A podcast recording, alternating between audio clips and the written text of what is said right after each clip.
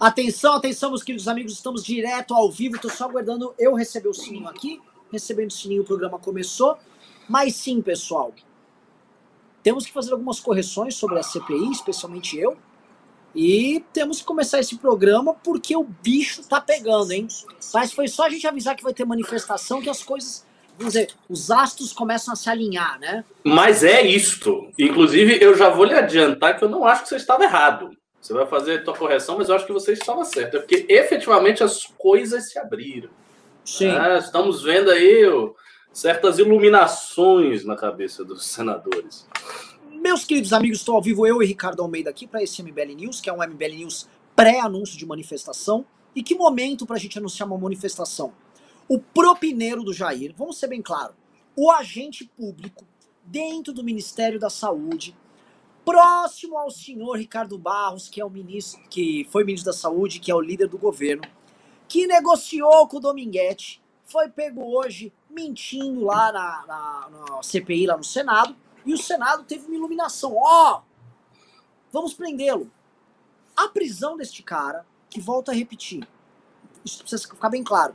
Um cara que negociou vacina com um outro cara que claramente era ligado ao universo bolsonarista, de alguma maneira, um policial representante de uma empresa que negociava com propina, dificilmente estava fazendo essas negociações sem o aval de alguém maior. Porque ninguém negocia propina nestes termos sem agradar figuras maiores. Até porque essas figuras maiores têm o poder decisório sobre a compra ou não de determinada vacina. O que eu quero dizer? A prisão do Dias hoje vai significar, isso é mera questão de tempo, a entrega de outros nomes. E a entrega de outros nomes vai significar o entendimento de algo que a gente já tratou aqui, que é para que serviria esse dinheiro roubado? que vai para o bolso de muita gente enriquecer, isso é natural. Agora, isso costuma obedecer a projetos maiores. No petrolão, o roubo, o desvio, servia para atender o bolso e os partidos da base aliada e a campanha da senhora Dilma Rousseff. Isso foi desnudado à época pela Operação Lava Jato, que deixou de existir numa espécie de passe de mágica. Esses fatos simplesmente não existiram mais na história do Brasil. Inclusive, o Lula é um homem muito probo, um homem do bem. Mas o que nós temos hoje é algo bem diferente. Né? Temos agora uma CPI, que é, vamos dizer, uma investigação política tocada dentro de um órgão político, que é o Senado. Uma CPI que agora começou a ter materialidade e que começa a fundamentar o discurso que é o discurso mais danoso, mais lesivo, mais perigoso do Bolsonaro. A de que ele é ladrão. E no caso, não qualquer ladrão. Ladrão de vacina. Homem que roubou e deixa roubar. Homem cujo filho, Flávio Bolsonaro, apresentou, eh, foi capaz de apresentar para o BNDES, naquele outro caso, Luiz Miranda, a empresa para pegar, pegar a grana, e ao mesmo tempo comprava mansões avaliadas em preço real a mais de 10 milhões de reais. Ou seja, não é normal o senador Flávio Bolsonaro estar tá ostentando tanta grana, o outro filho, Renan Bolsonaro, fazendo lobby, com alguns empresários, inclusive que estão sendo investigados agora por ter relação com esse negócio da vacina, e o senhor Jair Bolsonaro, que não tem dinheiro para sua campanha, mas só pensa na campanha, não ter nada a ver com nada. Vocês já devem estar entendendo o que eu estou falando, as pistas estão dadas. E, Ricardo Almeida, eu passo a bola para você, já entregando aqui a, a, a, mandioca. Ricardão. Eu não quero, não. Fique com você. Tá, tudo bem. Vou entregar. É, Ricardo Almeida, esses, é muito difícil crer que o governo federal não tem relação alguma, quando digo governo federal, a, a presidência da república não tem relação nenhuma, alguma com essa história. Pergunto para você, qual você acha que serão os próximos capítulos? Você que é ótimo de previsões. Vamos lá, vamos lá. Então, a primeira coisa que eu queria comentar é que eu não acho que nem você nem eu tenhamos errado quando a gente dizia que a CPI não ia dar em nada, que era um teatro, que eles estavam fazendo circo. Porque eles estavam fazendo exatamente isso. É, a gente viu na CPI muitos casos, muitos episódios que já poderia ter sido decretado prisão de gente, que já poderia ter avançado mais e não se avançou. Então, o que, que a gente comentava? A gente comentava, olha, a CPI ela está tendo um caráter de troca de favores. Então o cara vai lá, ele pressiona, o Renan Calheiros pressiona, e aí ele obtém alguma vantagem e está, digamos assim, dentro ah, daquele tipo de circuito que é o jogo do poder do centrão. O jeito que os políticos tradicionais brasileiros jogam, inclusive com comissões parlamentares de inquérito, para obter vantagens posicionais, vantagens táticas. Só que o que é está rolando agora? Veja, a gente está no momento em que, como a CPI descobriu esse fato da corrupção, ou da corrupção do Bolsonaro, ou de uma negligência tremendamente absurda, ou seja, mesmo no caso mais favorável para Bolsonaro, esse caso já é terrível, porque seria uma negligência total. Então, como se descobriu isso? E quando começaram as manifestações, começando pelas de esquerda, a coisa mudou um pouco de figura. Então, vejam, a presença das manifestações de esquerda, a presença desse novo clima em que a pauta do impeachment se torna uma pauta cada vez mais viável, isso faz tudo mudar. Então, por mais que eles tenham esse joguinho ali naquele circuito, na hora que o negócio começa a apertar, eles mudam de jogo, porque foi assim com a Dilma. Veja, todo o processo da Dilma foi, inclusive, um processo mais difícil, porque a Dilma tinha muito mais apoio do que tem o Bolsonaro. E durante boa parte do processo de construção do impeachment, os partidos tradicionais eles também ficavam jogando com isso. O caso mais emblemático desse jogo foi o próprio Eduardo Cunha. Mas o Eduardo Cunha, na figura de presidente da Câmara, jogou com o pedido de impeachment em muitas ocasiões. Então ele ia, ele dava um gesto que sim, ele voltava atrás, ele vinha, ele vinha. E a gente ficava nisso. Por quê? Porque estava sendo muito pressionado, toda a mídia estava em cima dele, é, com aqueles escândalos de corrupção, de, na Suíça, envolvendo a mulher e da filha dele. Ele estava sob muita pressão e ele precisava jogar com o pedido de impeachment para ver qual era a sua situação melhor. Só que chegou um ponto que ele já não podia mais jogar. Já não havia mais espaço de manobra. Né? E, assim, nesse sentido, eu acho até que o PT errou estrategicamente com o Eduardo Cunha. Assim, da, o PT não deveria ter tido a postura que teve. Foi uma postura muito agressiva contra ele, ele viu. É, e, e, chega um ponto que aquele jogo do cercadinho, do circuito dos partidos tradicionais, não, não consegue mais dar conta, porque você tem a população gritando no meio da rua.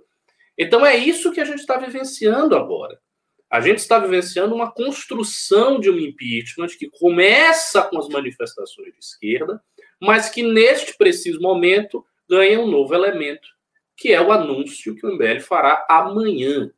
Então, o MBL já disse que vai fazer esse anúncio, nós já dissemos, então todo mundo político está esperando isso aí. E veja, eu falo isso aqui, não estou querendo ser arrogante. Ah, você é do MBL, então você está dizendo que todo mundo político está esperando. Não, está esperando porque está esperando. Veja, as pessoas ficam, os políticos, eles têm o feeling, eles querem saber. Ah, e esse anúncio, como é que vai ser? Será que ele vai ser grande? Será que vai explodir? Tipo, mesmo o cara do centão, o cara tradicional que não entende direito de rede social, ele tem um apaniguado, um assessor, alguém que entende, que o cara fala para ele, não, ó, realmente o negócio parece que tá, tá, grande, viu? Parece que essa manifestação ela vai ser, vai ser grande, já, já teve as da esquerda grande. Então, isso muda tudo. Isso muda, inclusive, a postura dos senadores na CPI.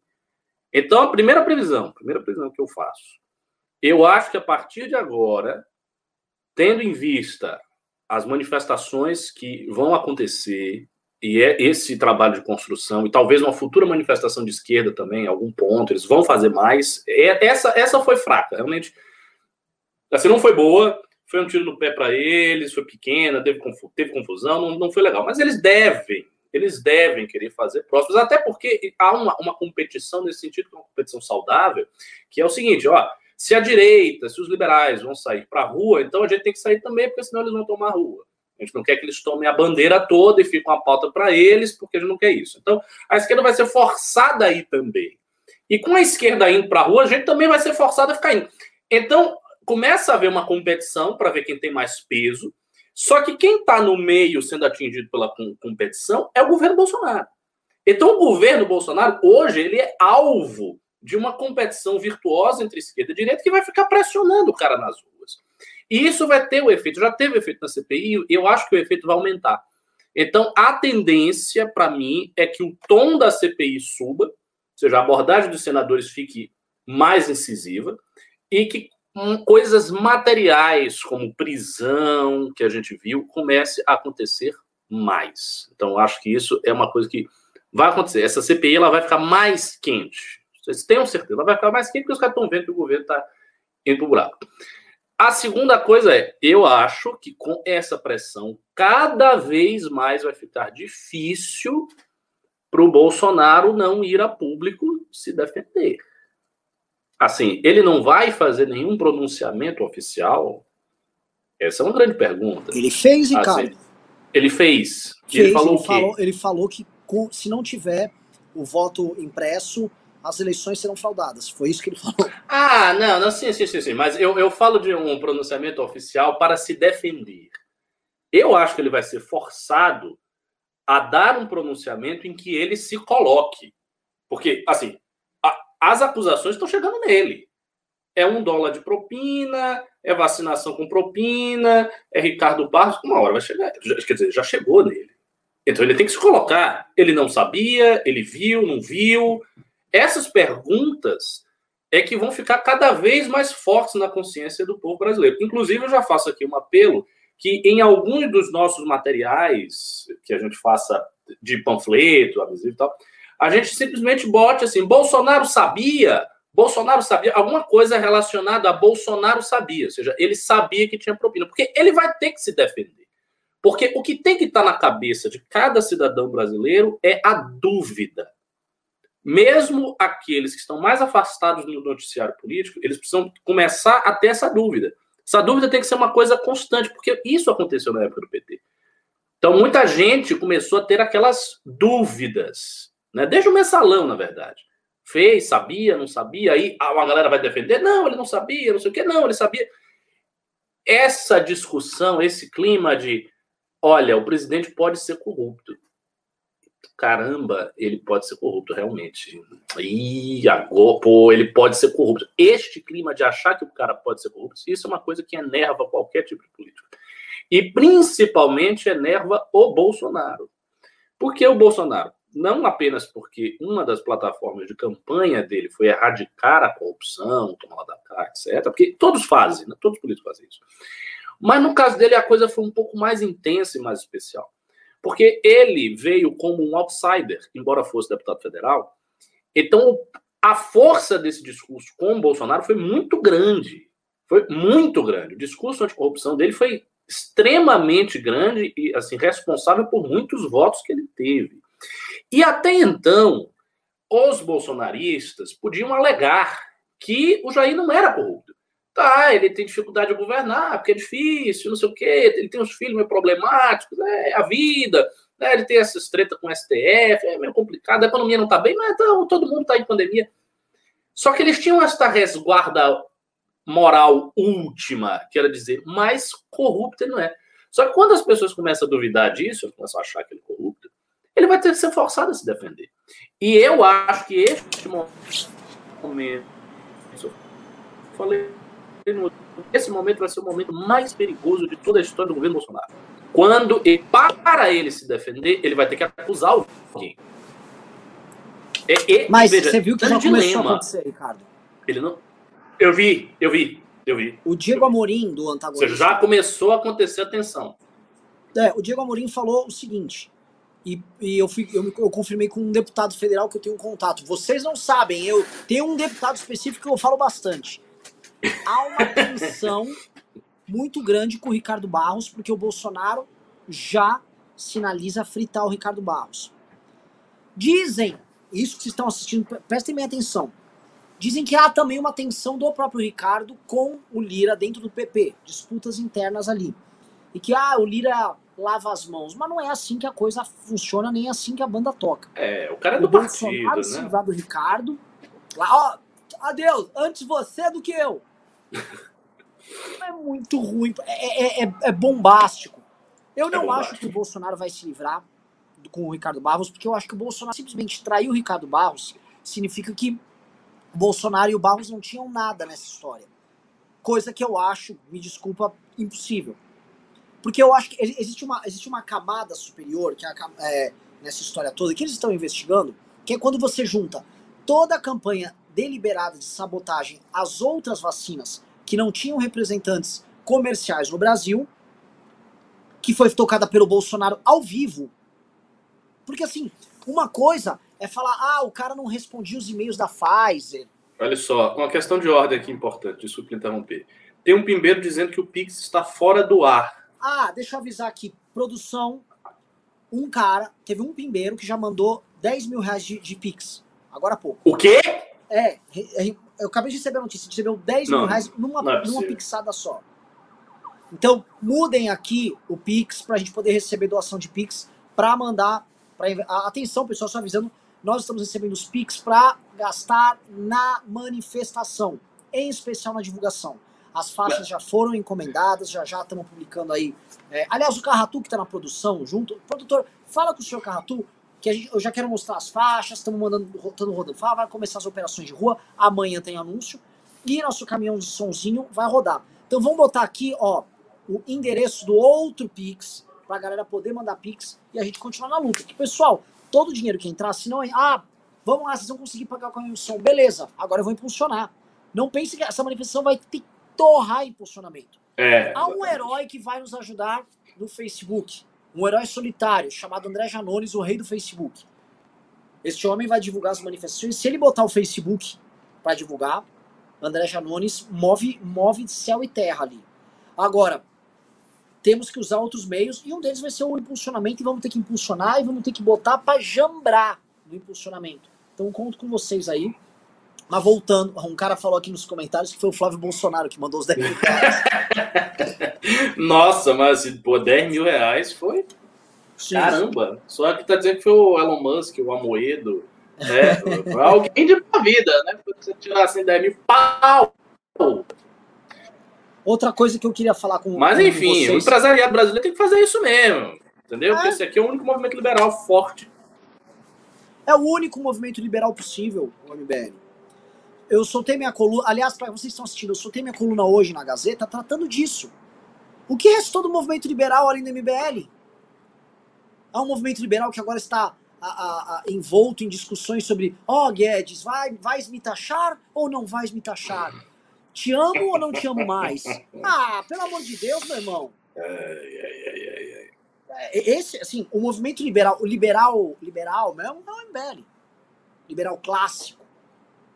Que também confunde de ser liberal, ah, é bumbum, eu quero bundas, tá? Não, não é isso. Voltando, voltando aqui pro, pro que a gente tá falando.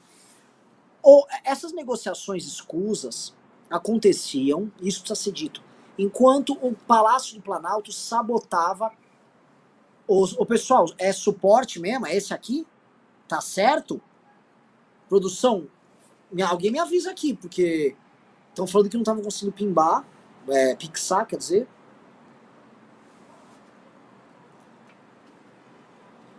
Carratu me liga, ô, produção, e me, me explica o que está acontecendo, tá? Vamos voltar aqui. Deliberadamente, o presidente da República e os seus braços midiáticos e seus braços políticos sabotaram desde a compra da vacina. Ó, o Carratu tá me ligando. Vamos ver o que ele explica aqui. Fala, Carratu.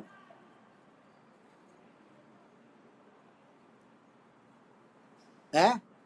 Então tá, então tá caindo normal? Ah, então tá funcionando. Então beleza, beleza. Fechou.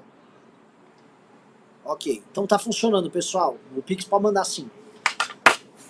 O senhor é, Jair Bolsonaro, não, eu, eu não posso crer que fosse o seguinte, ó ele era negacionista com certas vacinas que ele não podia ter acordos comerciais, e ele era pró-vacina com vacinas que tinham representantes comerciais pilantras negociando com o ministério dele, nomeado por...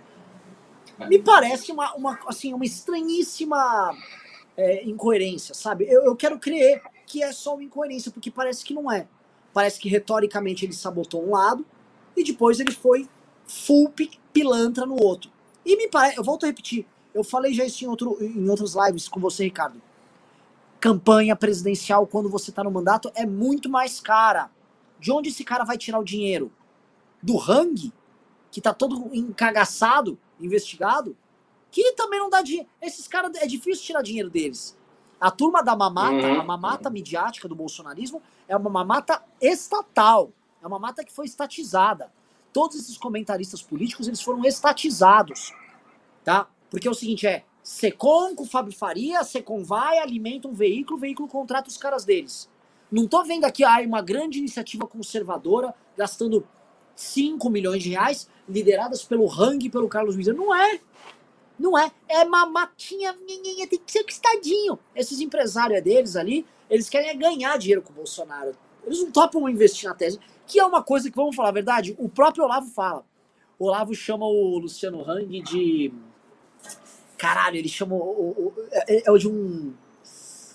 Puta, é, é, eu tô esquecendo, ele tinha um apelido pro Luciano Hang ele detona o Luciano. Eu acho o Luciano Hang uma, bosta. Coloque nos comentários do que, que o, o Olavo chama o Luciano Hang. Mas eu vou falar para vocês que aí que estão assistindo, é o seguinte, está se configurando um caso muito interessante. Você me permite, Ricardo, eu só fazer, não uma digressão, mas a gente recuperar no tempo. Eu quero que você faça, por favor, estou aqui ouvindo. Eu, acho o seguinte, a gente, né, especialmente no ano 1 da pandemia, a gente comentava, e era uma tese do Andreasa, que o Bolsonaro, né, o Andreasa chamava de troca de pele, o Bolsonaro largava o Bolsonaro puramente do sistema para ir para um Bolsonaro que dava auxílio e se entregava ao Centrão. Beleza, o auxílio acabou, mas ele entregou para o Centrão. Uhum. E essa entrega para o Centrão ela começou a acontecer ali no final do primeiro semestre do ano passado, se intensificou no segundo semestre e se estabeleceu para valer já esse ano. Ok? Então o Centrão ele assumiu o governo Bolsonaro nesse período. E duas coisas a gente já viu que são típicas, são claras do Centrão. Um é o tratolão, que assim, as pessoas nem estão comentando mais, que é um escândalo hum, similar ao, mensalão, usando essa nova modalidade de emenda ali com o superfaturamento de tratores e equipamentos agrícolas. E o outro, esse caso das vacinas. Mas em ambos os casos, o que, que a gente tem? É o Centrão, pós assumir o governo Bolsonaro, tomando posse da gestão desses esquemas, que são esquemas. O ponto é, são esquemas eleitorais no tratolão, mas não são esquemas eleitorais no caso da vacina. Os esquemas que envolvem Centrão, tirando o fato de serem sempre esquemas que colocam o dinheiro no bolso dos caras, são naturalmente esquemas com intuito eleitoral. Sim. E por que. O ponto que eu quero chegar, que assim, é um ponto que eu não tô vendo ainda o jornalismo juntar essas peças, porque obviamente que eu tô fazendo uma especulação, mas a experiência e a inteligência política que nós temos estão aqui para isso. O ponto que eu tô jogando para todo mundo que tá assistindo e para você é me parece que esse escândalo é maior do que o do Tratolão. Se a gente olhar em, em, em tamanho e abrangência, porque a compra das vacinas é uma coisa grande. Qual o fim dele? É só simplesmente o Ricardo Barros e o grupo de mafiosos estavam instalados no Ministério da Saúde. Tinha como objetivo botar centenas de milhões de reais no bolso e ficar por só. Olha, alguns funcionários vão ficar multimilionários. Eles vão ficar, vão virar magnatas. A gente sabe que não é isso. A minha pergunta que eu jogo para você é: quando a gente olha a natureza dos esquemas, olha a natureza da parceria, é uma parceria que tem a ver com sobrevivência política, manutenção de certos projetos políticos. Retorno agora para você, Ricardo. Isso aqui tem um cheiro de estar tá envolvido com a eleição 2022 gigantesco, velho. O que, que você acha? Eu concordo inteiramente com o que você está dizendo. Tem, cara, assim, assim, esses grandes escândalos de corrupção, de propina, são sempre vinculados às eleições. Sempre, sempre. A gente pode quase que cravar que é sempre. Porque, assim, o que, que eles fazem? Esse é clássico. Eles gastam X na eleição. O cara gasta lá 5 milhões. Aí ele precisa roubar 5 milhões e mais o, o adicional para o cara ficar rico. Então ele vai roubar 7 para pagar os cinco e ficar com dois. É quase, quase todos os escândalos de corrupção no Brasil são feitos com essa base. É, é, óbvio que eu acho que se as eleições ficassem mais baratas, bom, você poderia reduzir o escândalo de corrupção, mas continuaria tendo, porque aí os caras não iam roubar sete, ele ia roubar só dois. Vai voltar no bolso dele, você precisa gastar. Então, também tornar as eleições de graça ou muito baratas não resolve o problema na raiz. Mas sim, eu acho que pode ter a ver, sim, com a eleição de presidente e aí eu vou lhe dizer uma coisa sobre a ação política. Eu acho que cabe a gente, e cabe a todo mundo que quer o impeachment de Bolsonaro, pressionar então o Ricardo Barros. Então tem que se pressionar, não, não é tanto o Lira, porque ah, tem muita essa ideia, ah, vamos pressionar o Lira para ele protocolar o pedido de impeachment. Mas veja, o Lira não tem voto das pessoas que vão na rua. Nem do pessoal que vai lá do PSTU, nem da classe média paulista que vai nas manifestações nossas. Não é o voto dele. O voto dele é lá, o voto do, das Alagoas que ele tem de máquina. Então, esse voto ele vai continuar tendo. Então, essa pressão em cima do Lira, ela não é tão eficaz. Ela se torna eficaz quando há algo que envolve o interesse dele ou a situação dele real. E o que, e o que seria isto? Seria uma ruptura violenta entre Bolsonaro e o Centrão. Então, o ponto é esse: é levar Bolsonaro a romper com o Centrão. Ou, ou levar o Ricardo Barros a denunciar o Bolsonaro. O Ricardo Barros acabar com o esquema e dizer: Ó, o negócio é o seguinte, vocês estão aqui me jogando fogo, tá todo mundo me pressionando, tá todo mundo querendo me prender, e tenho. Né? Mas então eu vou.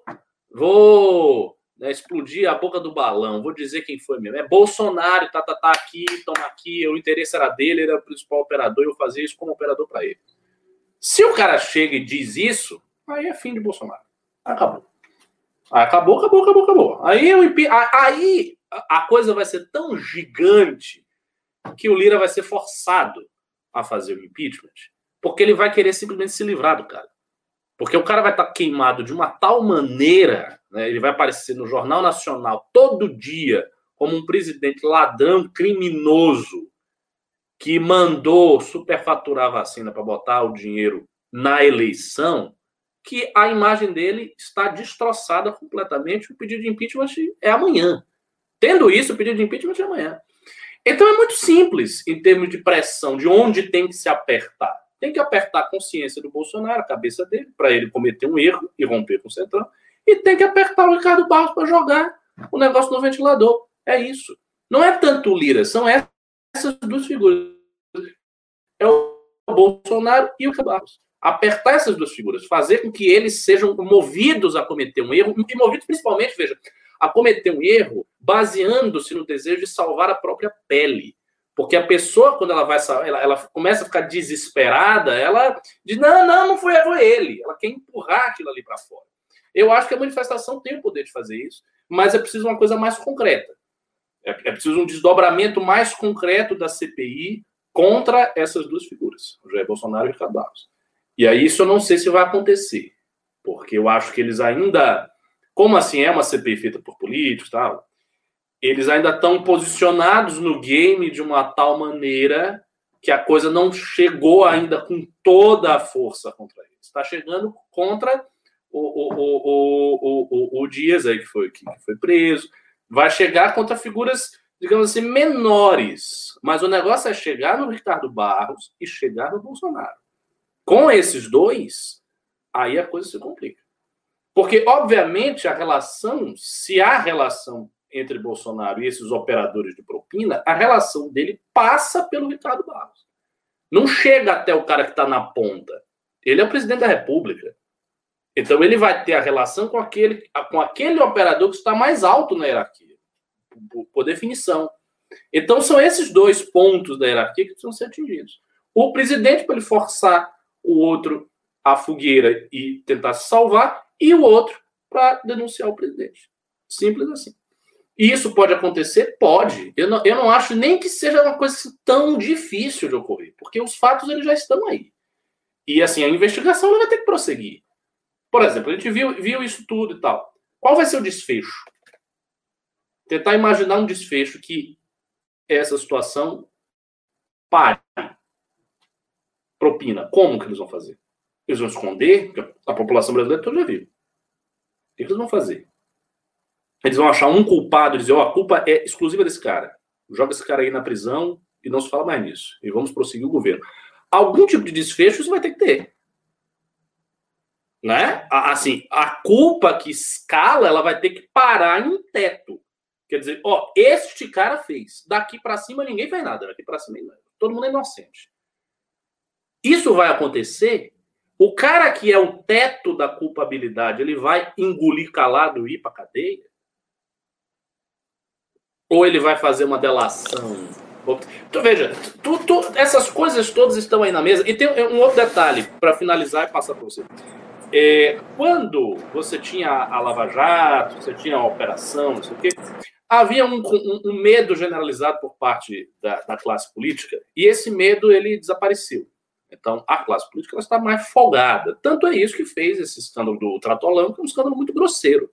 O Renan sabe os detalhes todos, estudou isso bastante, mas é um escândalo muito grosseiro. Por que, que é um escândalo tão grosseiro? Porque eles não estão muito preocupados. Só que tem um outro problema, que é o problema Bolsonaro. Por que, que Bolsonaro é um problema? Porque se o Lula volta e tal, a coisa muda. Porque aí ele faz um governo de pacificação nacional, a mídia fica quieta, todo mundo fica quieto, todo mundo fica de boa.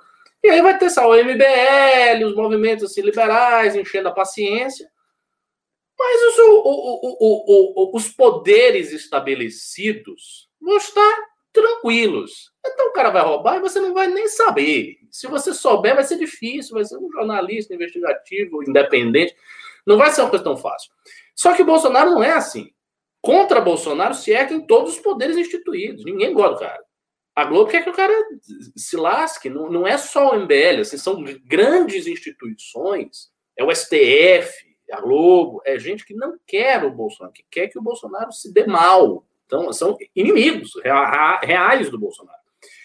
E veja, este tipo de inimizade que ele conseguiu conquistar com toda a sua proeza diplomática se volta contra ele e torna a relação que esses políticos tradicionais têm com o presidente muito pesada. Vai ficando cada vez mais pesado.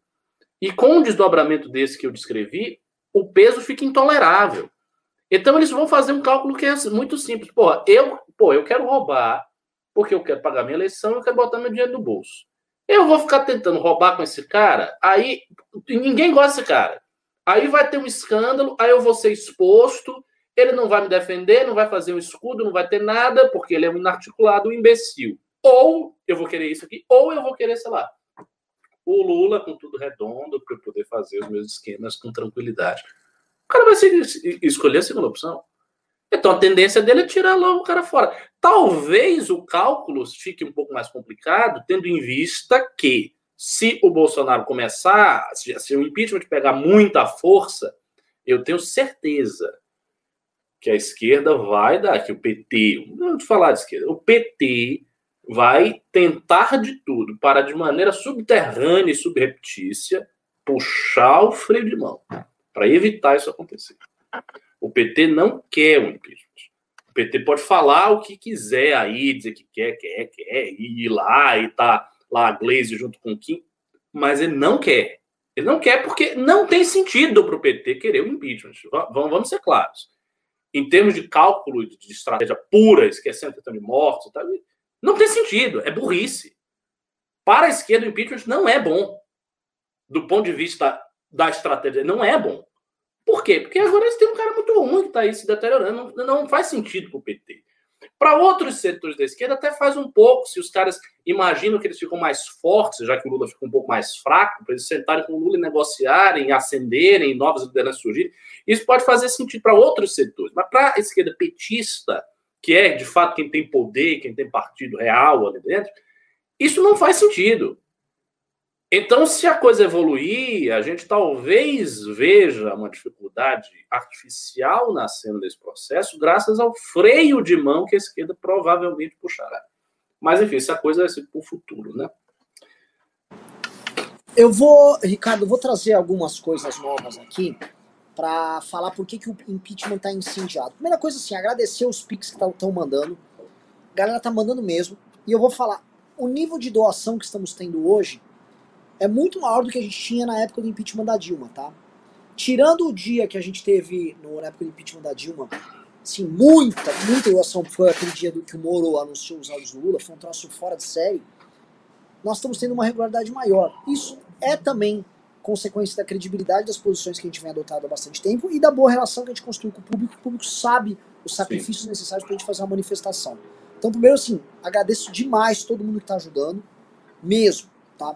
Segunda coisa que é, é, é importante a gente trazer aqui para falar sobre a deterioração desse governo, que é a sequência de pesquisas de opinião que mostram assim, hum. o quão queimado está o Bolsonaro e o quão fictícia foi aquela ideia de recuperação econômica. Cara, o, eu peguei um Uber hoje, vindo agora para casa para poder fazer a live. O motorista, primeira coisa que eu perguntei, que nota você dá pro governo Bolsonaro? Ele, zero. Mas zero. Aí, Foi? hum, e o Pau. argumento, tá tudo uma merda. Tá tudo uma. Muito sábio. Zero e tá tudo a merda. Não vou dizer mais nada. Ele falou: combustível tá cara, luz tá cara. Combustível e luz. São duas coisas, eu volto a repetir para quem tá assistindo, que não tem como o Bolsonaro resolver a curto prazo, a não ser que ele faça uma intervenção que destrua os cofres públicos, uma, a lá Dilma Rousseff. Ou seja, o, é, o dólar tá subindo, a Ibovespa teve uma queda, e essa inflação, que o gado fala, não, mas tá tendo no mundo inteiro. Tá, mas não na mesma intensidade que no Brasil. O Brasil conseguiu uma proeza, eu volto a repetir pro pessoal. Assim, o mundo inteiro fez hiperinjeção de liquidez para manter suas economias girando no momento onde eles fecharam tudo. O Bolsonaro fez uma hiperinjeção de liquidez e não fechou. E só voltava. Foi assim, um trabalho dos mais lusitanos. É como se eu fosse assim, ó, gente, eu vou pegar um dinheiro no banco e eu vou investir aqui na minha empresa que está com, com dificuldade e vou fazer um estoque nesse período, tá? Aí esse estoque vai ficar lá. Aí então logo minha empresa começa a andar, o estoque passa a ser vendido e a gente vai recuperar e volta a andar. O Bolsonaro fez o seguinte, olha gente, eu vou pegar a minha empresa, vou pegar esse dinheiro no banco aqui e vou, vou dar, vou pagar tudo. Vocês vão continuar, vocês não vão trabalhar, vocês vão fazer qualquer coisa aí, a gente vai torrar esse capital, só vai ficar com a dívida e depois a gente vê o que faz. Foi a postura do Bolsonaro no processo. Então, a inflação do Brasil, isso não sou eu falando, tá sendo o tempo todo em, em site de economia, tá, tá bombando isso. A inflação nossa tá maior. Então, os preços de commodities e preços de coisas básicas, insumos fundamentais como gás de cozinha, como gasolina, vão subir. Eletricidade vai subir. Isso somado ao fato, que para brasileiro desgraça pouca bobagem, que estamos no meio de uma seca. Tenta ver, Ricardo, está em São Paulo. Última vez que choveu aqui em São Paulo. Você não vai lembrar. Não chove. É. Não tá chovendo. E com tá a frente fria estranha. Tá, o clima tá tudo esquisito. Exato. E aí tá desabastecendo as usinas hidrelétricas, a gente tá tendo menor geração de energia, e aí o custo aumenta e a disponibilidade diminui. E se você tiver um reaquecimento da economia, você não vai conseguir ter mais energia elétrica para isso. Só que Vai ter apagão. Você acha que pode ter apagão estão comentando sobre a possibilidade de apagão mesmo. Nossa, apagão é um. O problema, pessoal, que vocês estão vendo é a vida, a vida de quem tá na ponta. Eu não tô falando da pessoa super, eu tô falando do, do cara, o cara que tem emprego hoje, não tô falando do desempregado. Tá muito dura. Você vai comprar carne e tá caro. Cara, eu vou no mercado e fico, porra, qualquer comprei meia de coisinha, 150, 200 reais. Você começa, como é que as coisas estão tão caras? As coisas estão caríssimas. E a bosta do Paulo Guedes não se atentou, nem sequer se preocupou com isso. Porque basicamente o trabalho do governo federal, quem está assistindo sabe disso, ficou ano passado em ficar, basicamente em ficar encantado com o, com, a- com o crescimento da popularidade do Bolsonaro com o auxílio emergencial, sem entender as consequências negativas e também sem entender que você tinha um país inteiro para administrar e que ia virar inflação e essas mesmas pessoas que recebiam auxílio iam ficar fula da vida porque não iam conseguir pagar as contas depois. Tem gente que duplicou a conta de energia elétrica agora. Então, isso está acontecendo agora. E aí, olha, olha- o que está vindo no noticiário agora. Então, assim, as coisas estão aumentando. Aí, o que está vindo no noticiário? Bolsonaro vai aumentar imposto com, com o Paulo Guedes. Ah, mas o imposto, assim, Bolsonaro, o Guedes está propondo aumentar a faixa de isenção e aumentar o, o imposto para quem tem empresário, basicamente, lucros e dividendos. O que, que o Bolsonaro está tá, tá fazendo na prática? Ele não vai resolver a questão de quem tem na base da pirâmide, que muitas dessas pessoas, assim, o grosso dos brasileiros vivem na informalidade. Ou seja, vai continuar caro pra cacete as coisas. E aquela elite que ganha muito dinheiro, que dá sustentabilidade pro governo dele, tira o pé dele. Então, mesmo nesse ponto, eu até entendo o plano do Guedes, Guedes mas nesse ponto, eu não sei onde ele está encontrando isso, porque a gente já está vendo onde a corda está estourando. Parlamentares do Partido Novo, que, né, 500 mil mortes? Oi, nunca vi. Ah, não, agora, ô, Bolsonaro, tô vendo um monte de crime agora, Bolso- ô, Bolsonaro, agora a coisa está feia. Né? Então, a deterioração, ela tá indo para um nível muito grande. É ladrão, rachadinha, ladrão de vacina, é, é inflação escalada, economia que não recupera. Eu- eu- não ter um impeachment do Bolsonaro se torna, vamos dizer assim, uma situação onde ele ou ele dá uma grande tacada, ou as coisas, elas. O que eu quero dizer assim, as coisas estão se encaminhando meio que naturalmente. Hoje a prisão desse cara parece que já se encaixa num enredo maior que ganhou vida. Né? Puta, prendeu o cara. Puta, sabe, as coisas estão ganhando vida e as pessoas, mesmo os formadores de opinião que eram bolsonaristas, não o gado pago, mas gente liberal, empresários já estão tipo. É. O bicho pegou, né? A galera tá abandonando o barco, pô. Galera, Agora, eu, eu gostei muito do tweet que você fez, não sei se você expôs isso em artigo, mas o tweet eu vi, em que você falou o seguinte: você disse, olha, é, essa situação que está aí presente vai dividir o campo em dois campos muito claros. Ou a galera vai ficar muito bolsonarista mesmo, para pegar o refúgio de voto e de força que Bolsonaro tem, botar no bolso e conseguir se alimentar eleitoralmente com isso. Ou a galera vai abandonar o barco. E de fato é assim. Cada vez mais difícil ficará a posição daqueles que querem estar em cima do muro, ou serem mais homínios, ou dizer que eu faço críticas com reserva. Essa posição vai ficando muito, muito, muito difícil, porque é uma posição um pouco ingrata. Quando a situação está assim, é uma posição em que você não ganha o apoio do gado, porque o gado vai querer que você defenda mesmo com firmeza, e você também não, você também vai tomar porrada do outro lado. Por exemplo, agora vai ter manifestação, essa galera toda aí que está dizendo que é contra o impeachment, Marcel aí que te parece disse que era contra o impeachment. Tá? As pessoas, tipo, elas vão, elas vão dizer, não, eu tô, sou contra tudo isso. Aí imagine se a manifestação é bem grande, faz um negócio assim. O cara vai estar conscientemente na cara do gol em termos históricos, dizendo que não, não vou chutar, não é, não quero, sai para lá. É uma postura difícil, não é uma postura boa. Não é a postura, não é a postura boa, não é a postura inteligente. Então, concordo com, com tudo isso que você falou. Eu acho que a situação dele está deteriorada. Eu não vejo, sinceramente, que tacada que ele pode dar. Assim, que grande coisa ele pode fazer para sair disso. Não, eu não vejo, não vejo. Assim, eu penso até como se eu fosse Bolsonaro, eu não vejo. A única coisa que eu vejo que é uma atitude de desespero, posto que não leva em consideração tudo isso que você falou, de inflação, de problemas mais graves e estruturais da economia que estão aparecendo, é dar dinheiro para as pessoas. Assim, e isso é uma coisa que a gente já vem falando há muito tempo. Há muito tempo que eu repito como mantra, e todo, mundo sabe a obviedade disso. Bolsonaro precisa dar dinheiro para as pessoas. Ele não tem outra saída. Porque, de fato, veja, Desde que a popularidade dele começou a cair. E ó, tem tempo que a popularidade dele está caindo. Há muito tempo. A única, a única coisa que reverteu isso durante um certo tempo foi o auxílio emergencial. Nada que ele tenha feito mudou essa tendência. Nada.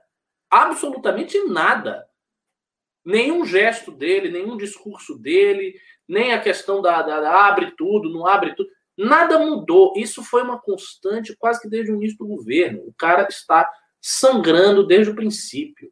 E nada mudou. A única coisa que estancou e melhorou a situação dele foi o auxílio. Então, assim, eles têm diante de si um, uma, uma coisa que, que, para eles é, é, é evidente. Eles não são inteligentes, eles sabem disso, eles não são hábeis, a situação está complicada. Então eles não vão conseguir, a essa altura do campeonato, com impeachment no pescoço, com esquerda fazendo manifestação, direita fazendo manifestação, CPI da Covid, problema generalizado, partido fracionado, cara sem partido, Paulo Guedes desmoralizado. Uma situação terrível, trágica como essa, eles não vão conseguir, a esta altura, fazer um gesto genial de uma reforma estrutural que vai mudar tudo ele. Isso é impossível. Está muito além da capacidade dos caras que estão aí. Se eles tivessem essa capacidade, eles teriam feito isso desde o princípio. O governo não estava nessa situação. Eles não têm. Então, no horizonte deles, a única coisa que é viável, factível e clara em termos de melhoria da condição do Bolsonaro é dar dinheiro para as pessoas. Então, ele vai ter que dar dinheiro para as pessoas de qualquer jeito. Ele vai ter que taxar dividendo, e se não passar, ele vai ter que fazer outra coisa. E se não passar essa outra coisa, ele vai ter que fazer alguma coisa, imprimir. Ele vai ter que fazer algo. Não importa o que. Não interessa. E, e eu, eu tenho certeza que se ele não for impeachmentado, e isso, olha só, a gente pode ter uma situação pior do que a gente imagina. Porque com o desespero do Bolsonaro para se reeleger e para se salvar de uma possível prisão, caso ele perca a eleição, bom, ele vai perder a eleição do PT, possivelmente. Que, que você acha que vai acontecer com o Bolsonaro? O que, que ele acha que vai acontecer com ele? Ele está pensando, os caras vão me meter na prisão e vão me deixar lá o resto da vida. Ele está preocupado com isso, óbvio. Então, ele precisa da reeleição a todo custo. E o único jeito é dar o dinheiro. Então, o que eu acho é que eles vão adotar medidas desesperadas e que podem dar um problema gigante na economia, uma coisa seríssima. A gente pode, sei lá, entrar numa crise daquelas que tinha na década de 80, um negócio sério mesmo, uma crise assim violenta, porque eles vão tentar fazer qualquer coisa desesperadamente para dar auxílio para as pessoas, mesmo que seja imprimir dinheiro. Eu não sei se isso é possível, se, enfim, se existem mecanismos para impedir o presidente de fazer isso, a Casa da Moeda fazer. Mas mesmo que for o caso, a inflação, ele vai ter que fazer qualquer coisa para dar dinheiro para as pessoas. Essa solução de taxar lucros de foi uma solução até elegante, de certo ponto de vista, porque é uma solução que já vem sendo proposta pela esquerda há muito tempo, que está do programa do Ciro Gomes, então você encontra assim, uma guarida num certo campo progressista de você poder falar isso. Então tem uma certa elegância a solução. O problema é como você falou, é que essa solução ela mexe diretamente com os interesses da base do Guedes, do, do pessoal liberal aí que estava defendendo o governo até ontem. Então, assim, fica difícil. Ele vai, ele vai ter que perder esse pessoal. E outra coisa, é, isso é uma pergunta que eu faço a você, que você é bem mais informado. O, o, o, a, o presidente, o ministro da Economia, pode fazer essa taxação independente do Congresso? Ele pau e faz acabou? Como é que funciona isso? Não. Esse tipo de, de reforma tem que passar, não é, não dá, não é, é por decreto. Tem que passar. Não tem como não ser. Não. De jeito nenhum. Então, não. Aí já é complicado. Vocês vejam que a mão do cara já está amarrada.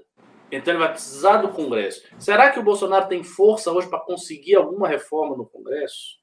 Significativa? Considerando. É, é difícil. Não, não sei, não, não é garantido. Você vai ah, mas ele tem um central. Então, o seu central está com ele para ele não ser destruído. É só por isso. Daí, assim, veja, essa reforma é uma reforma arriscada, porque ela indispõe quem a faça contra todo um mercado, toda uma elite econômica, toda a burguesia brasileira. Então, se você está. E veja, o PT não fez. Que é coisa que o Ciro sempre fala, o PT não fez. Para você, você está cutucando o, o leão com toda a força, está enfiando na barriga dos caras. O Congresso vai ter peito para fazer isso nessa situação que está. Quando o principal esteio ideológico disso deveria ser, por exemplo, a esquerda, e aí ele vai fazer isso por Paulo Guedes, vai botar força para o Paulo Guedes pegar uma pauta que ele. Não vai. Não vai. Então, assim, eles vão ter que adotar uma medida do desespero. Eles vão ter que adotar uma medida do desespero e essa medida do desespero possivelmente terá consequências econômicas de longo prazo terríveis. Olha, perfeito. Eu também acho. Eu vou falar agora sobre a, a, o que eu ouvi da reunião deles, tá? Porque alguns Bom. dos empresários presentes na reunião de sexta-feira com o Paulo Guedes falaram comigo e narraram é, que Paulo Guedes estava enfiando lá a reforma, ó, é isso aí, vamos se virar. E ele fala: eu tenho uma janela com o Lira até o recesso. Então vamos botar, hum. vamos acelerar aí. É, diz eles que o Paulo Guedes falou o seguinte, que, olha, como o pintou essa janela de passar essa reforma, eu falei lá com o pessoal da Receita, eles tinham essa reforma dos dividendos, então vamos colocar, e aí se discute. Aí sabe aqueles papos que o Paulo Guedes gosta de falar, tipo, não, porque a democracia ela é cheia dessas virtudes, a gente traz para discussão, aí as discute, vem as alterações, e aí o, o, parlamento debate, e o centro democrático, a centro-direita democrática debate lá, eles chamam o livro de centro-direita democrática, né? é o, os eufemismos dele. E aí ele diz que isso vai andar, tal, blá. Vamos, vamos entender, pessoal, a, a cabeça do, do Lira. O Lira só vai se dispor com a turma da grana, que hoje fica na Faria Lima. Ai, o trator Lira, lindíssimo. O, o, o, os belíssimos olhos castanhos de Arthur Lira. Eles amam ele. Eles vão gostar dele de, por causa disso? Não. Então o Lira vai Exato. uma turma que ele tá. Que historicamente presidentes da Câmara se dão muito bem com o mercado financeiro. Desde o Eduardo, especialmente com o Eduardo Cunha. Eduardo Cunha era amicíssimo do, do, assim, da Faria Lima inteira. E aí eu somo isso ao Maia, que teve uma relação excelente, e o Lira, que ele se tornou herdeiro dessa relação. Se o Lira vai se queimar com essa turma, tem que ser para ganhar muito do outro lado. E é. onde ele vai ganhar do outro lado? Onde, e não só o Lira, onde, onde o parlamento vai ganhar? Ora, como fiadores de um aumento de um Bolsa Família, ou, do, ou de um auxílio emergencial ali. Que vai se reverter pro Bolsonaro. Eles vão querer. Só que isso tem, um, tem, isso tem um preço, é a destruição dos fundamentos da economia brasileira, do tripé macroeconômico, toda aquela história, que é um sonho do Paulo Guedes, verdade seja dita. Né? Se for para destruir o trabalho da turma do, da Casa das Garças, Bruno Real, Paulo Guedes, opa, tô aqui, me, me chame para essa festa, que essa festa me interessa. Então, para ele, isso aí, é assim, é, é, é, essa sua tese de uma, de, um, de uma super aposta hiperpopulista eleitoral do Bolsonaro faz sentido para essa turma do Centrão, mas tem que valer muito a pena para os caras se tornarem párias é, com, vamos dizer, com a, com a grande burguesia brasileira. E aí vem um outro ponto que, que a gente agrega aí, né? Talvez esses caras tenham na cabeça o seguinte: vamos distribuir esse dinheiro, vamos fazer essa, essa patifaria aí. Eu não sei se o Bolsonaro vai se aproveitar disso, se vai dar bem. Se ele se dá bem, eu tô junto. Se ele não se dá bem, eu tô, tô fora e dane-se. E corrige depois. O jogo deles não é o jogo de um governante. O jogo deles é um jogo. jogo. As consequências do jogo não afetam eles. Quem vai ser afetado é, é o motorista de Uber ali que ele estava comentando. É. Assim, então, tal, talvez o, o, o, nesse caso, talvez o Bolsonaro tenha uma esperança disso passar. Mas tem, se ele, é, se por isso se há ele uma indisposição desse tamanho. Sim, sim, sim, sim, sim. Se ele vincular esse, esse, essa reforma e essa taxação a algum ganho espetacular do Centrão, é porque eu não, eu não vejo que ganho seria. Porque, assim, claramente, veja, claramente o auxílio enquanto imagem, não reverte para o Congresso. Assim, a gente viu isso com Maia, porque o auxílio foi do Congresso, Bolsonaro não queria, Bolsonaro assumiu, e quando se viu, os dividendos políticos foram revertidos para o Bolsonaro. Não foi bom. Então, assim, não é isso. Tem que ser outra coisa ou ele vai fazer alguma coisa, assim, tome mais cargo aí, roube loucamente, fique à vontade de roubar, muito mais que você já roubou na vida, destrua os seus inimigos locais e vamos que vamos e vamos dar dinheiro pro povo. Talvez ele faça isso. Perca aí os últimos contornos de controle e deixe os caras fazerem o que quiserem. E aí a troca vai ser essa. Você me dá o auxílio e eu lhe dou o mando do país. Faça o que você quiser. Tipo, aqueles califas que davam mando para os generais, que não tinham poder nenhum. Aí os caras faziam o que quiser, entrar na cidade, recolher tributo, botar dinheiro no bolso. Pode ser uma coisa assim. Tipo, toma aí tudo, o que você quiser, mas me dê o auxílio, me dê isso aqui, porque eu preciso do dinheiro, eu vou botar o auxílio. Outra coisa, esse, essa taxação ia representar quanto de ganho? É expressivo o ganho, porque ele está taxando todo mundo que é PJ e que declara o imposto acima de uma determinada quantia. Basicamente, é uma taxa que está pegando a população econômica ativa, Sim, economicamente ativa do Brasil é, e deslocando para uma parte assalariada dessa população economicamente uhum. ativa, porém que inclui muitos funcionários públicos tá, tá, tá e que entrariam nessa faixa de isenção. Então, você está incentivando uma queda de produtividade enorme na economia. É. E aí você também está mandando isso aí, aí no aumento do, do Bolsa Família, para pessoas que não estão produzindo também. Ou seja, o Bolsonaro está gerando um aumento grande da, da, da, da queda grande da produtividade do, do país. É. Entendeu? Esse é um é. problema. Você vai pegar, por exemplo, um cara. Vai, um cara que tem uma. Uma loja de suco aqui embaixo, uma loja de suco. A loja de suco dele fatura por mês aqui, um botequinho de suco, fatura seus 40, 40 50 mil reais no mês. Até, dá, dá para botar mais. Faturaria seus 3 mil por dia, botar 90 mil reais no mês. Um valor normal num botequezinho. Esse cara aí, ele, vamos supor que ele consegue desses 90 mil apurar aí seus 7, 8 mil reais de lucro. Esse cara vai pagar esse, esse aumento de taxa. Sim, todo mundo. E esse cara vai ter, essa renda vai ser transferida dele e ele vai ter que fazer duas coisas. Um, se ele quiser manter a renda dele, ele vai aumentar os preços dele. Então você vai ter uma consequência inflacionária grande. E o setor agropecuário já me reportou que vai haver aumento, aumento nos preços dos alimentos, porque um exemplo disso é a agroindústria no Brasil vai embutir isso. Ou seja, a Perdigão vai colocar embutir isso no preço, todo mundo vai embutir isso nos preços. Então você vai ter um aumento no preço dos alimentos, vai ter um aumento no preço dos serviços, então você vai ter uma pressão inflacionária, e essa pressão inflacionária vai refletir para todo mundo, então todo mundo, mesmo o cara que está sendo beneficiado por isso, os preços vão continuar subindo para ele. E, o, e você tem um fator que você diminui o capital de giro de quem não conseguir fazer essa transferência Sim. de preço. Num país que os juros estão meio baixos, nós vamos ter que subir para segurar a inflação. E aí, com pouco capital de giro, você tem empresas afogadas, você tem um, uma medida recessiva sendo colocada aqui. Outra é, mas ponta... o que importa na outra ponta é que ele vai ter o dinheiro para dar auxílio. Esse é, é o ponto. É suficiente, esse, essa grana é suficiente para dar um auxílio continuado para muita gente durante muito tempo. Essa é a pergunta. É, porque se for, cara, ele vai fazer qualquer coisa. Ele vai tentar qualquer negócio para fazer isso aí. Porque vai ser muito louco. Olha, aí vai ser uma coisa engraçada, né? o, o, Bolsonaro, junto com o Paulo Guedes, passar a tributação de lucros e dividendos. Que negócio louco. Coisa inesperada.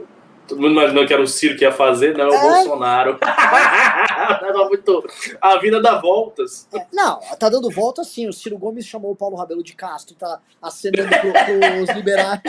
E o, é. e o Paulo Guedes tá taxando empresário para comprar votos das pessoas mais pobres. É Nossa, é basicamente isso. Este é o mundo que você. E o Lula, sabe o que ele tá fazendo? Nada. Ele só tá Nada! não tá fazendo nada, não tá nada. dormindo. Jogando parado, esperando Eu a tava bola. conversando com um jornalista agora porque falou, cara, o Lula fica subindo nas pesquisas e ele não faz nada. Ele tá quieto, ele só tá parado, assim, ó. Não, o, P, o PT está muito bem posicionado. O cara tá muito bem posicionado. A única, sinceramente, a única coisa que vai derrubar a posição do PT é o impeachment. É.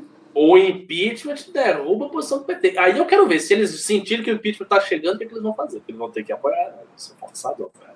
Mas vão é. apoiar com um contragosto, uma amargura que vai ser engraçado de ver. Eu, que, eu quero ver a cara deles, assim, se for bem factível, eles tendo que votar sim pelo impeachment lá, a bancada de deputados.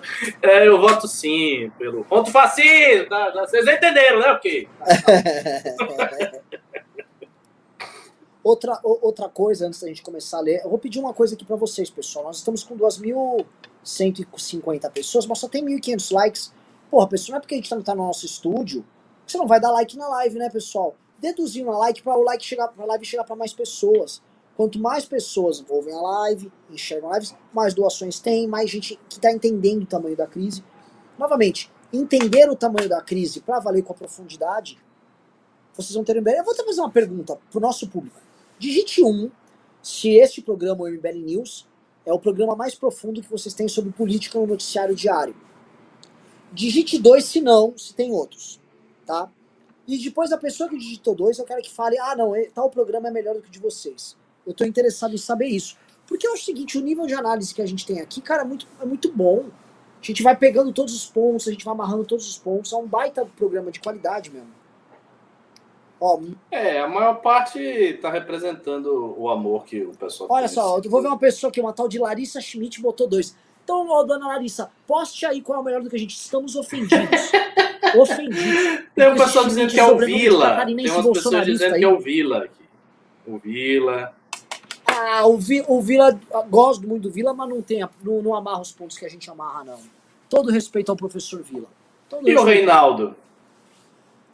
Também não acho. O Reinaldo, eu acho o Reinaldo, em termos de análise, mais profundo do que o Vila. Mas eu acho o Reinaldo muito engajado nas teses dele ali.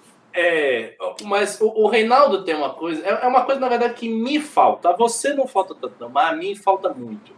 Informações muito frescas sobre as coisas na cabeça, com nomes e designações e pontos e tal.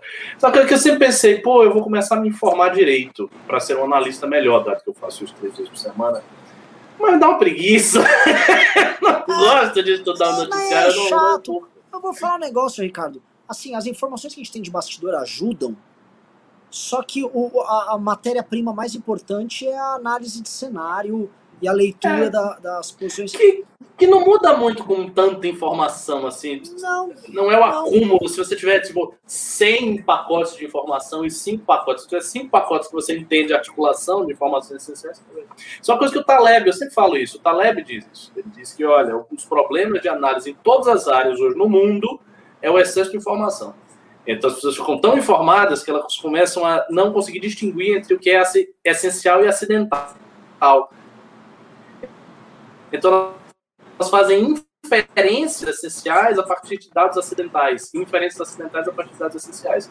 E ele diz que isso deve ao excesso de informação, porque tem muita. Mas é, vou falar, é o problema dos jornalistas em geral. Você quase não tem jornalista capaz de fazer análise, e as análises deles são extremamente pobres, porque ficam com esse acúmulo de informações e Isso. não sabem distinguir o todo. Algumas entrevistas que eu dou com jornalistas são muito frustrantes. Perguntas bo bobinhas, assim, porque o cara não olha o todo. O cara não sabe ler, por exemplo, a gente como player.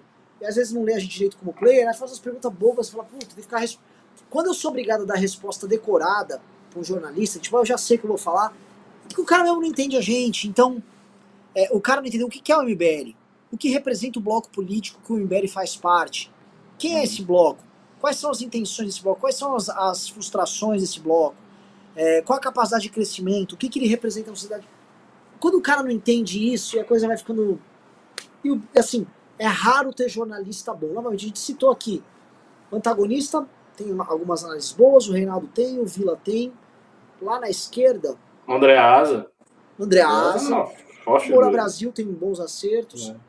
É, mas a coisa vai parando por aí coisa vai raliando depois. O jornalismo mainstream é, dos jornalões e tal, e da, das redes de televisão, eu acho sofrível em termos de análise. Aí já coisa já vai para um campo bem, bem fraco. Uhum. É, citando aqui Jovem Pano, né? Essa, pelo amor de Deus, né? então, é o Pingos nos Is, melhor que MBL. É. é. Vou ver se o pessoal já chegou aqui aos 2 mil likes aqui, ó. Não, mil. Ô, pessoal, dedo no like aí, vocês estão preguiçoso. Vou ver aqui o Carratu também quanto estamos de Pix. Cadê, Carratu? Ó, é, no news de hoje entrou. Cara, contando o cara de 10 mil, entrou 13 mil reais. Uau! tá? Uau. Sem contar os pimbas, ou seja, a galera tá engajada mesmo, mesmo. Ou seja, mesmo. pagamos o, o Megatron, né? O, o Megatron tá pago. Tá pago, maravilhoso. Já tem um pedaço aí da manifestação. Sim, Agora, sim. Vamos, vamos ver, porque a gente tem que ajudar também, né? As cidades. Eu tô louco para chegar amanhã logo, cara, porque a gente fala da manifestação, mas não pode falar. Então, ser um negócio anunciar logo esse negócio aí para começar a falar mesmo dela, a data e tudo. Deixa eu pedir uma coisa pra galera que tá aí, pedido de verdade aí, pessoal. Por favor, amanhã ajudem no tuitaço. Amanhã vai ter tuitaço bravo, vocês têm que assim destruir o dedo, vocês vão sair só com os cotocos lá de tanto tuitar. É tuitar, tuitar, Sim. tuitar, divulgar o meme da manifestação, jogar no grupo da família. A guerra começou. É vocês contra a máquina do governo e é o que eu falei no vídeo de hoje. Quem não for na manifestação, merda é. Hum. Desculpa o termo. Se você tá topando aceitar que o Bolsonaro, além de todas as traições que ele cometeu contra aquilo que ele se comprometeu com você, ou seja, você botou o teu na reta, endossando ele num segundo turno contra o PT, falando vai enfrentar mamata, vai botar bandido na cadeia, e esse cara te traiu para salvar o filhote dele ladrão. Depois disso, o cara montou um ministério, que ficava roubando vacina e você vai deixar, você vai estar para a história como, como um merda. Não tem outra opção. Se, você, se o Bolsonaro ficar no poder, nós todos seremos merda. Agora eu posso ser um merda que lutei, e tem muitos casos de derrotas incríveis. Os 300 de Esparta perderam, os judeus lá na Massada perderam. Ou você pode ser aquele cara que aceitou perder, tipo o monstro baleia, que apanhou e morreu lá impunemente pro monstro piranha. Ou a gente pode citar outros exemplos, Ricardo, de pessoas que lutaram, nem sequer lutaram, que aceitaram, foram para batedor e igual rebanho. Esse é o, esse é o desafio para a geração de vocês. Quem aceita isso não vai poder nunca se orgulhar da própria história. Porque enquanto país, este caso de humilhação que o Brasil está passando nesse caso da pandemia não tem paralelo. Não tem paralelo. É um Brasil paralelo, já para citar um, outros polêmicos do governo. Verdade, verdade. Vamos lá. É... Vamos começar a ler, ler os pimbas? Já, já Vamos lá. Vamos lá. Um cara que chama Esperança 2022 com o símbolo do PT mandou é, doem esses 13 mil reais para famílias prejudicadas pela pandemia em vez de fazer manifestação. Petista tá pedindo pra gente não fazer manifestação. Eu tô falando. Mas, rapaz, mas eu já vi vários, não é um ou dois, não. Eu já vi um monte de perfil verdadeiro, real, de petista na internet falando contra a manifestação. Dizendo, pô, vocês vão fazer contra, conversando com gente da esquerda. Vocês vão fazer manifestação para botar um general lá, é isso que vocês pensam que é estratégia, vocês não têm vergonha, não. Vocês acham que isso vai resolver alguma coisa? Só não quer, não. Vamos pros pimbas, pessoal. Caio Faria, novo membro do canal. Carlos Xoxô, bem-vindo. Alessandro Vieira mandou 5 reais e disse: próximo preso tem que ser o Pazuelo. Ele não ter sido preso foi um absurdo. Cara, na escadinha que começou das prisões, a do Pazuelo tá contratada, é. viu? É. Caio Faria mandou dezão e disse: Carlos, entendem que a prisão de Dias veio tardiamente? Minha opinião, Omar foi mole desde Weingarten, o que descredibilizou a CPI dando liberdade aos depoentes de mentirem descaradamente. Foi, você tá certo. Tá certo. Irving Klein mandou 10,90 e disse: Fui contra Dilma e vou contra Bolsonaro. É isso mesmo. Bom. Caio Faria disse: Gaus da Liberdade aqui. Convido-os para participarem do Esquenta News. Ian já participou e Rubinho irá dia 12. Sou muito fã e tenho o sonho de um dia ser uma liderança do MBL. Abraço, vamos pra rua. Sabe o que, que você pode fazer, o que você deve? Aliás, todos vocês que porventura têm um sonho de serem lideranças do MBL, sejam bons militantes. O movimento precisa de bons militantes, de pessoas que recebam a missão de estar na manifestação, que divulguem, que vão para os atos, que façam panfletaço, que bote adesivo, que faça as coisas. É, essa cultura de achar que você vai ser alguma coisa na política, se você ficar parado, escrevendo algumas coisas na internet ou assistindo um ou outro programa, isso é um grande erro, é um grande problema, porque não é assim que o movimento brasileiro surgiu, não é assim que ele foi marcado na história, e se for assim, vai ficar mole e uma hora ou outra vai se burocratizar. Então, evitemos isso. Vamos lá, Gabriel Filete disse: Você pode fazer um vídeo mostrando todo o material e o caminhão para mandar para o WhatsApp? precisamos virilizar as manifestações. É viralizar, mas virilizar também. Tipo, tem manifestação que tá muito, muito frangote aí. Sim, vamos divulgar. Guilherme Perim falou: Renan, te mandei um DM no Insta, tem como dar uma olhada depois? Bora derrubar esse cara. Verei. Pedro Henrique disse: Renan, te mandei. Não, outra bomba vai chegar para a família do Bozo. O depoimento do ex-governador do Rio, Wilson Witzel. O mesmo pediu proteção da polícia. Hum, é verdade. Rapaz, é isso aí. É. É. Uh, o Galos da Liberdade, o Caio Faria mandou 100 reais, disse. Galos aqui, convido-os para participarem do Esquenta, Ian já participou, blá, blá, mandou a mesma mensagem. Estamos convidados, iremos participar sim. O Mikauana mandou 5 reais, a Heloísa mandou 15 dólares, o Trojan mandou 50, o Vortex Direitista disse, Tô desempregado há quase um ano, mandei pix e superchat. Me deem a chance de ir pra rua lutar pra um Brasil melhor. Avante. Esse não é um merda. Esse pois não é, é um merda. Cara desempregado do... e vai pra rua. Agora, sabe o que é engraçado, né? Agora, cadê nossa elite do ano, né? Se um cara desempregado. Pra cada Esquece. 50 reais que ele deu, a elite tinha que dar 50 mil reais no mínimo pra gente. Não vai, isso não vai acontecer. Vintão disse: só há sentido em deixar Bolsonaro sangrando se Lula tiver a certeza de que ele estará no segundo turno. Se a terceira via ultrapassar, é mais negócio ao PT abraçar o impeachment, inclusive se mostrando um principal responsável. É uma pauta. É, mas assim, sinceramente, é quase impossível para a terceira via ultrapassar se Bolsonaro não cair. É. Bolsonaro tem que cair. Você gosta de terceira via, você gostou do papo, você quer ver outro presidente, derrubemos Bolsonaro. Porque senão fica muito difícil, ele está lá. É. O Lucas mandou, Renan, qual o papel do Chagas Bola em 2022?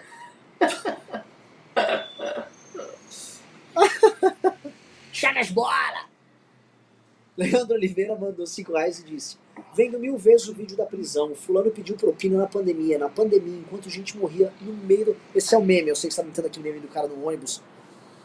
É, O cara pediu propina no meio da pandemia para comprar vacina. E se ele pediu, ele sabia que havia um poder discricionário dentro do ministério dele que escolhia ou não a compra daquelas vacinas e que validaria as decisões dele. Então, aquilo mexe com coisa maior. Leandro O mandou vendo. Ah, não, o Lucas mandou, mandou dois reais disse: vai ter boneco do presidiário do Bolsonaro? Vamos pedir vaquinha disso. A gente vai, a gente vai fazer uma vaquinha para fazer o pichuleco deles. Leandro ó, disse: pessoal, por incrível que pareça, tem empresários e profissionais liberais que ainda não entenderam a reforma tributária e continuam bolsonistas. Deixa taxar. Deixa taxar. É, quando taxar, o pessoal muda de ideia. Aí ele acorda, que é o que acontece sempre. Ah, mas o que aconteceu? é. Leandro O falou: Estou achando muito para meus amigos que acham que a terceira via não tem chance sobre eleições onde ocorreram viradas. São Paulo em 16. Bom, vocês acham que vale um vídeo sobre isso? Vale! Mas agora é sobre impeachment. Diego Natan disse: doação obrigatória, tamo junto. Obrigado. João Almeida mandou um real. Guilherme Passo mandou 15 dólares pro caminhão de som. Nelson Jope mandou dois disse: Quem foi esse herói dos 10, 10 mil reais? Ele sabe quem é, ele deve estar assistindo a live. Ele chama Rodrigo. Se ele quiser, eu falo o nome dele aqui. Se ele não quiser, mantém o anonimato. É, mas assim, mandou e assim, maravilhoso. Leandro O disse, Renan, já ouviu o e-mail do Pedro Dória? Ele mencionou vocês em alguns vídeos e elogiou muito vocês no super pedido de impeachment.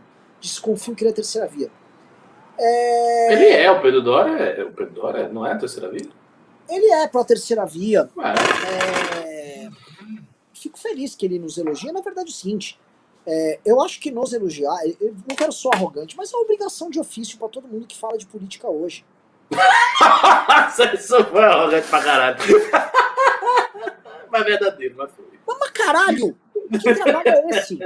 Que me fale que movimento. Hoje eu dei uma entrevista pra Bandeirantes de Campinas. Uhum. E aí vieram falar, ah, o MBL tá decadente. Eu falei, que decadência é essa que barrou uma PEC? Eles vieram falar isso com você? Vieram.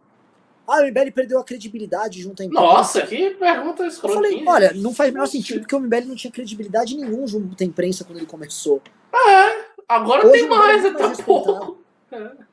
Aí eu falei, que movimento decadente é esse que derrubou agora uma PEC, a PEC da impunidade, que conseguiu passar sozinho a emenda anti-privilégio, que fez um Arthur ter 10%. Que decadência é essa? Que nosso desempenho eleitoral só aumenta. Que decadência é essa? Que a gente se torna uma força política capaz de treinar novas lideranças e a gente não está comprando os alunos, eles estão pagando porque vê valor naquilo. Eu não estou vendo essa decadência. Né? Então, assim, é, é, o MBL tem um papel muito meritório, um papel, assim, fudido na política brasileira, a gente nada contra a corrente, e assim, eu, eu parei de aceitar pessoas vindo falar para mim, ah não, o MBL, fazer ressalva ao MBL, e a gente ficar ouvindo. Eu faço minhas próprias ressalvas, então eu faço autocrítica quando a gente errou, só que ninguém vai fazer autocrítica por mim. Quer dizer, autocrítica, ninguém vai nos criticar impunemente. Eu faço, você faz, o, o Kim faz, meu irmão faz. Gosto Agora, disso. nego vir ficar falando. Gosto é o seguinte: quero ver quando o Lula tiver no poder e vier os escândalos do Lula, se vai ter movimentos de esquerda pedindo a cabeça do Lula. Oh, com certeza. Vai dar um monte. Aí é muito fácil, né? Ou, ou gente que vem nos cobrar vieram nos cobrar, Renan, por que, que vocês não estão falando bem dos deputados do Partido Novo que estão pedindo impeachment? Olha, todo mundo que peça impeachment do Bolsonaro é bem-vindo para pedir o impeachment. Ponto. Depois de 500 mil mortos, depois de tentativa de golpe de Estado, depois de traição a todas as, as promessas de campanha, depois de reformas fictícias, agora eles vieram. Beleza, bem-vindo, deputados federais do Novo. Bem-vindo. Para pedir impeachment. Na campanha de vocês eu vou, eu vou lembrar. Desculpa, eu até puto. Eu vou lembrar de todo mundo. E não só deles. Do pessoal do Cidadania, do pessoal do Podemos, do pessoal do PSDB, que não pediu impeachment. Vai ser lembrado na campanha assim, ah, só pediu quando. Ai, quando ficou. Quando perdeu menos público, que fofinhos, né? Agora não. É, assim, pra pedir impeachment é fofinho. Vem, vem pedir. Mas na campanha eu vou lembrar, ô bando de canalha. Desculpa o termo, Ricardo. O homem tá brabo. É o brabo? É o brabo! Lucas Caramelo disse: chame o pessoal da terceira via, Tasso, Leite Tablet para o MBLcast. Queremos conhecer melhor eles. Forte abraço. Ah, eu queria muito chamar a, a Simone Tebet. Nossa, eu, eu ficaria honrado. Eu acho ela foda. Acho ela Sim. bastante capacitada, boa de discurso, filha de política. Ela tá, tá, é mulher redonda. Não fala isso pra ela. Fala, ah, eu sou gorda. Coitada. É... O Augusto Feitosa disse: ter a manifestação em Fortaleza aqui é sempre muito fraco. Vamos ver. Monstro Baleia mandou dois reais diz: Renan, eu só ressuscitei o Kamen Rider, salvei o mundo. Sim, mas você podia ter lutado com o Monstro Piranha, você morreu de forma muito passiva. Lucas Caranello disse: é, Lula subiu 12% nessa nova pesquisa da Poder Data. Dória chegou a 6%. O que fazer com 12? o Lula? Ele subiu 12%? Ai, meu Deus do céu. Tamo bem! Tamo indo! O negócio só promissor, só melhor. Paulo Augusto mandou 10 anos e disse: Renan, cadê o Copolinha? Águias da Liberdade aqui. Ó, oh, Águia da grande grupo da Águias da Liberdade da Academia. Copolinha entrou em depressão depois da derrota pro Kim. E aí ele está. Tá compondo um álbum de cover do Cara, o Coppola devia voltar, fazer um vídeo dizendo porque eu vou na manifestação. E isso ia ser um grande retorno. Tipo, Sim. o cara ficou oculto, aí, de repente ele volta, mudou. E... Isso seria fantástico para ele. Por que ele não pensa isso? Seria um grande jogada de marketing. Todo mundo Sim. ia ficar desesperado, ele ia perder público, ia ganhar público ia ser uma reviravolta pro cara, pô. Faça isso agora, irmão. Se você é, fizer isso agora, você se dá bem. Agora, se não fizer. O Lucas ter Roberto Freire no anúncio amanhã é simbólico. Convidado e acho que vai. Felipe Soares disse: faça o news amanhã para comentar o dia foda. Vai ter.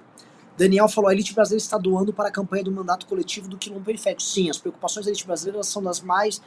Realmente, a elite brasileira está muito preocupada em ajudar os quilombolas de uma megalópole de mais de 12 milhões de habitantes. Com certeza, a, as perspectivas delas são muito, muito inteligentes. Camus de Aquário é novo membro do canal, bem-vindo. Eduardo Lins disse: por que vocês não usam o 4, sei lá, financiarem a manifestação? Porque a contra esquerda. Eu não entendi o que você falou, cara. Obrigado pelo pimba. Eduardo Lins se tornou membro do canal, obrigado. Humberto Esteves disse: Cuiabá teve manifestação em 2013, foi gigante. Vamos ver. A manifestação pode acabar ganhando um contorno de 2013.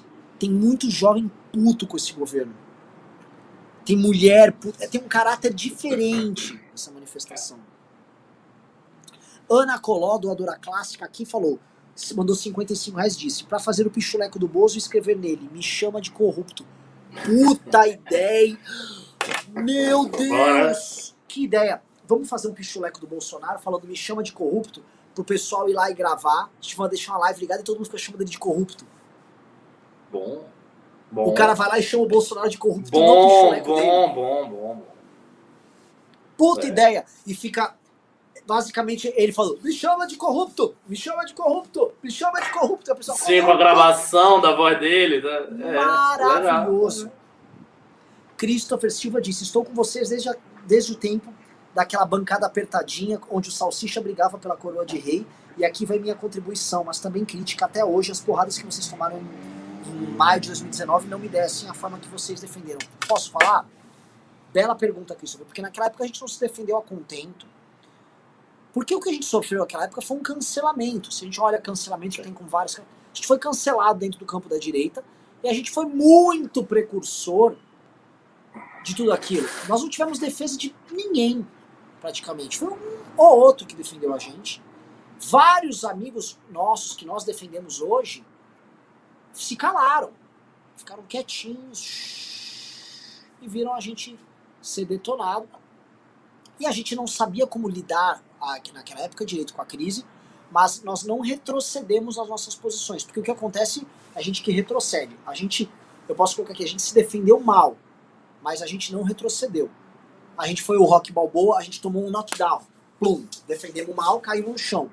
Levantou, tomou um outro knockdown, mas levantou. O lance foi, a gente não desistiu da luta, e a gente aprendeu a brigar, brigamos melhor, e hoje, mano, a gente tá no Rock 3, a gente treinou com a Apollo Creed, a gente tá em forma, tudo veloz, assim, a gente tá no Rock 3 hoje. Mas foi um aprendizado, a gente, a gente é, é, teve que aprender, porque eu senti gente tinha uma postura muito, ai, nossa, mas a gente vai brigar na direita, era difícil. É, houve esse fato, por muitos anos, essa postura. De fato. Então foi foda. Acabou os pimbas aqui, professor.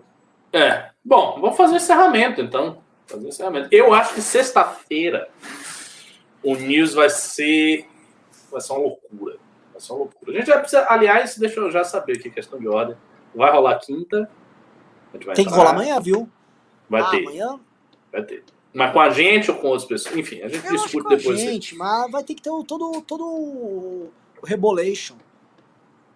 Perfeito. resposta idiota, né? Vai rolar com a gente? Ah, é, acho que vai ter. Não, não eu, eu, compreendi. É uma dessas coisas que você joga assim, que dá pra, pra entender a, a mensagem, ó sapientíssimo guru.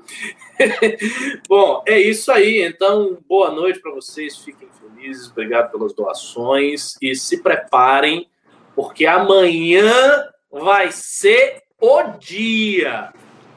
Todo amanhã... mundo, ó, nervoso, ligado no anúncio. Que horas vai ser o anúncio? 14 horas. 14 horas. Lembra? 14 horas. Ah, eu tô trabalhando. Fique de olho. Fique de olho. 14 horas, vai ter tuitaço, vai ter gente falando, vai ter deputado falando lá, vai ser uma bonita. Fique de olho. Valeu, galera. Beijos, abraços. Fui.